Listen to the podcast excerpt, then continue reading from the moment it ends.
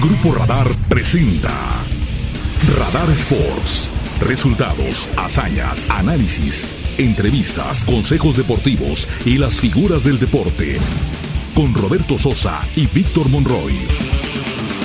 Disfruta del deporte por Radar 107.5 FM y Radar TV, canal 71 de cable de WIS. Bienvenidos a Radar Sports. Ven, forma parte del juego afortunadamente tenemos el gusto de poder establecer contacto, comunicación hasta Estados Unidos con un referente del fútbol mexicano por muchos años, anteriormente por muchos años, referente de las Águilas del América, por supuesto, con un equipazazazo donde fue campeón y también de los Pumas de la universidad. Referente de la selección mexicana de fútbol, anotador para México en mundiales de fútbol, y me refiero a Enrique David Borja García. Enrique Borja, Enriquito Borja, a la distancia, mucha distancia desde la ciudad de Querétaro. Víctor Monroy, tu servidor Roberto Sosa, te enviamos un fuerte abrazo. Como no, un abrazote, mi querido Roberto, Héctor, también para ti. Un gran abrazo y mucho gusto saludar a toda la acción de Querétaro, que cada vez me dicen que el estado está precioso. Está bellísimo, tienen toda la razón del mundo. ¿Qué te dejó el partido de anoche, Enrique? Mira, yo creo que como a todos, pero eh, los que estamos dentro de los medios de comunicaciones y los que tuvimos la oportunidad de haber sido futbolistas y directivos, lógicamente tienes que pensar de una manera eh, no tan clara como a veces quisieras, porque tú lo analizas de distintas formas. Primero, el caso es que al finalizar el partido y pierdes 2-1, ves que por los otros resultados ya de repente estás prácticamente en tercer lugar empatado con Panamá y solamente por una diferencia de dos goles. Dos, ves la forma como pierde México el partido de ayer y primero que nada te pones a pensar que yo creo que de alguna forma tanto FIFA como CONCACAF como muchas muchas de las federaciones deberían cuidarse a sus propios agremiados porque jugar una cosa es sacar ventajas de climas, de altura, de una serie de cosas pero también otra es jugar fútbol, que es lo que tienes que hacer en una cancha que es de pasto sintético y que también con problemas de, de, nieve, de hielo, y que es muy difícil controlar y que es sumamente peligroso. Y aún así, no solamente para el equipo mexicano, sino para cualquier equipo, incluyendo los canadienses. Y la tercera, que es la más importante de todas, la forma como de repente el equipo mexicano eh, pierde el partido partiendo, siento yo, desde una alineación, de una línea de cinco que Tata no, no la había puesto, siempre había estado jugando 4-3-3. Y yo creo que cambios de eso, en ese tipo de partidos y con ese tipo de escenario y con ese tipo de rivales tan rápido, bueno. Y por otro lado, te enfrentaste a un equipo sumamente rápido. No, no dio un mejor partido para mí en Canadá en México que el que dio ayer, pero fue suficiente para que en dos jugadas y aparte hicieron varias más donde el equipo jugó y el equipo mexicano no pudo responder. Eh, sientes que el equipo le está pasando algo que ya, ya, está, para preocuparse porque los partidos los ves y no ves cómo se reaccionan. Muchos jugadores, con todo el respeto que me merecen, no andan en un nivel alto como la calidad no se olvida. Por consiguiente, eh, andan en un nivel que no están en ese nivel de calidad. Y en cuanto encuentras un, equipo que te tiene velocidad, tiene una insistencia, tiene una eh, perseverancia y tiene una intensidad para jugar, por lo que tú tenías valioso de ese esa forma de jugar que controlabas la pelota, que eras rápido, que tenías desdobles, que tenías no, no, no se ha visto. Y se ha visto, por lo menos ayer, el partido 10, 15 minutos de, estar apretando, metes el gol con Héctor Herrera y el segundo casi lo hace que hubieras podido empatar, pero definitivamente no fue un buen partido de la selección mexicana, Roberto. Eh, eh, don Enrique, ¿cómo está? Le saluda Víctor Monroy. Hablando de este tema... ¿Qué pasó, Víctor? ¿Cómo estás? Muy bien, muy bien, gracias. Hablando de este tema de la velocidad y del rendimiento físico, que si echamos un vistazo hacia las elecciones de Estados Unidos hacia esta selección de Canadá, que eh, ya lo hemos mencionado, pues es la mejor generación que ha tenido este país en cuanto al fútbol se refiere. Pero son generaciones, son equipos jóvenes, son equipos que han vivido un proceso en donde se les da la oportunidad En el caso de los Estados Unidos en la MLS, muchos de exportación, 60 estadounidenses en diferentes ligas en Europa, pero son jóvenes. En México hace falta ya un cambio generacional, voltear a ver a los chicos, por ejemplo, de, del de los Juegos Olímpicos. Ayer la sub-20 aquí en Celaya, muy cerquita de nosotros, ganó la Revelations Cup, venciendo a Estados Unidos. yo hice ese partido, yo lo tuve la oportunidad de comentar ese partido. ¿Por qué en México, don Enrique, esos jóvenes no tienen ese proceso que hoy tiene Canadá, que hoy tiene Estados Unidos y que hoy las convierte en selecciones rápidas y peligrosas? Pues te voy a decir una cosa, Víctor, es que estás poniendo a plantearnos como que todos los demás equipos están progresando y haciendo cambios y parece que el equipo mexicano, el fútbol mexicano, parece que está estancado en cuanto a la competencia de selecciones. Acabas de quedar en un tercer lugar en una Olimpiada, ganando una medalla, una medalla de bronce. Ayer ganas de alguna forma también en este, este cuadrangular. Pero pero ya ha pasado mucho, hemos sido campeones sub-17, campeones del mundo, hemos sido medalla de oro, hemos tenido jugadores y ¿dónde están? ¿Cuál es ese seguimiento? Ir a jugar a Europa. Puedes en un cierto momento ir de bastantes maneras, pero también es ir a jugar.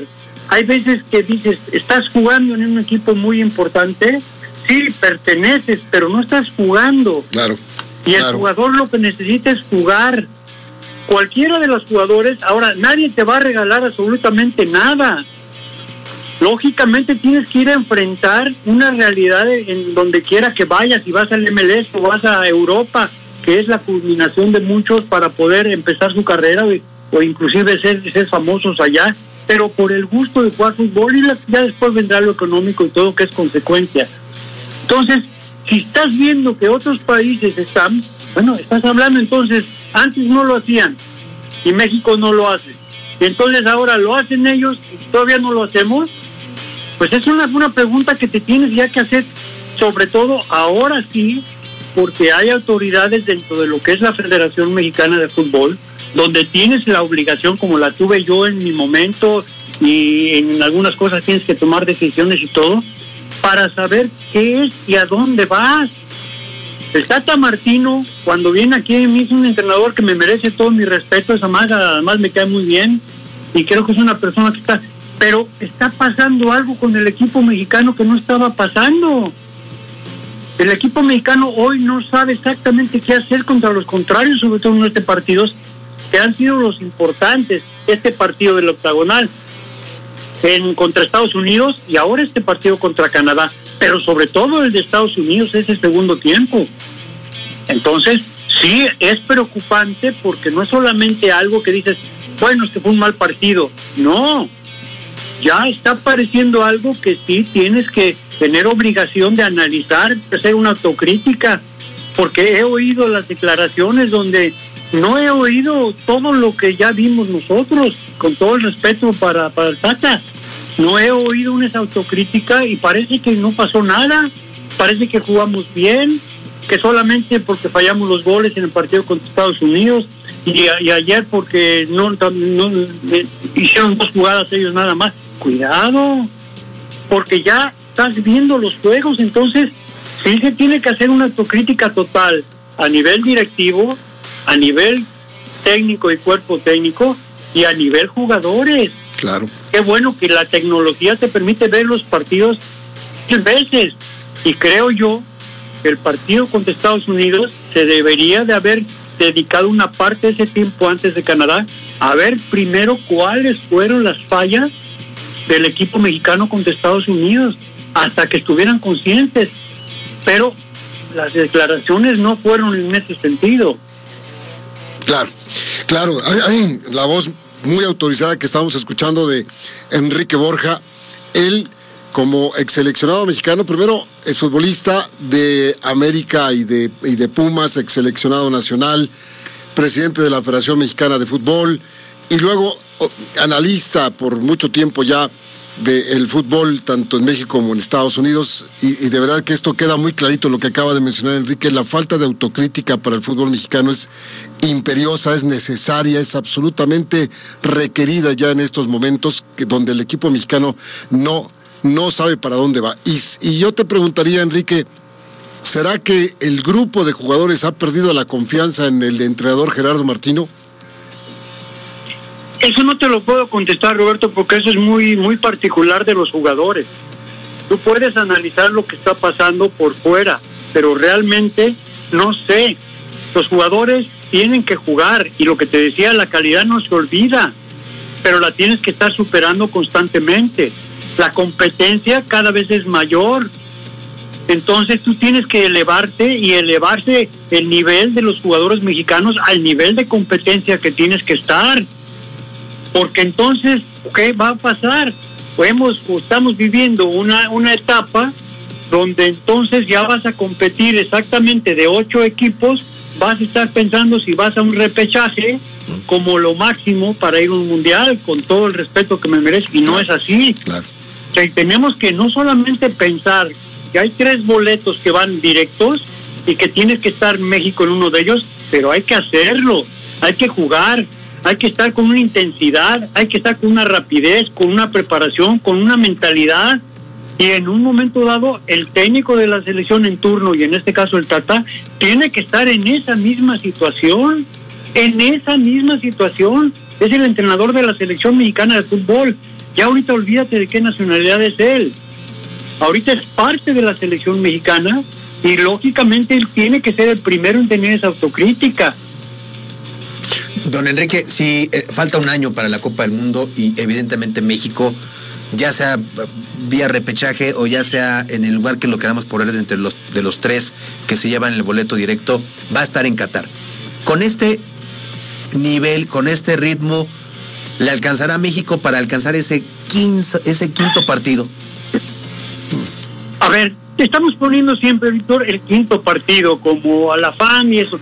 Primero, las eliminatorias en el momento que hay que ganarlas para irte. Tienes razón, repechaje, lo que sea, en todos los países del mundo tienes que estar pensando en que tienes que calificar para ir a un mundial. Esta es la primera parte que tienes que hacer. Y después de que la lograste, prepararte para ir a competir a la Copa del Mundo.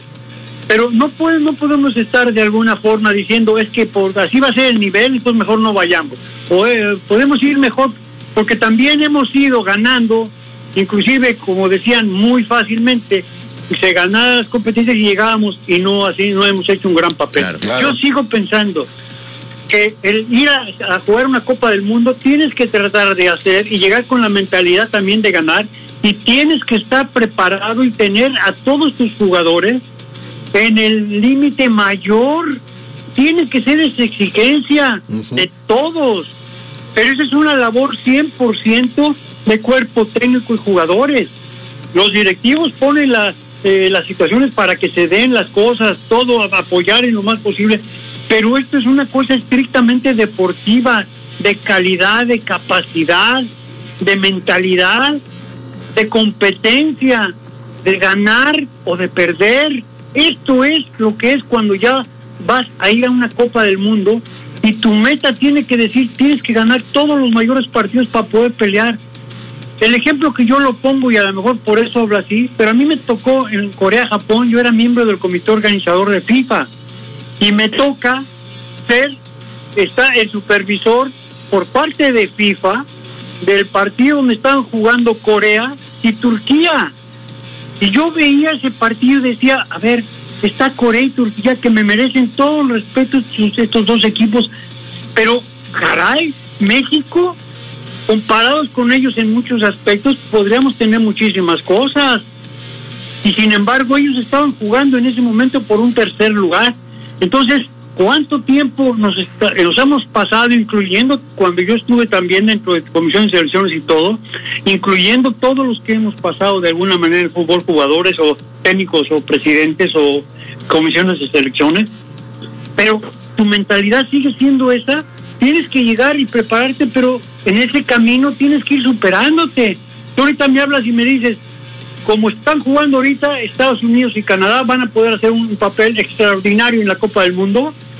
Acuérdate que ninguno de los dos países juega la Copa del Mundo de, de, Rusia. Claro. Y eso se acabó están haciendo ya, olvidaron eso y, que ponerse a hacer las cosas nuevamente.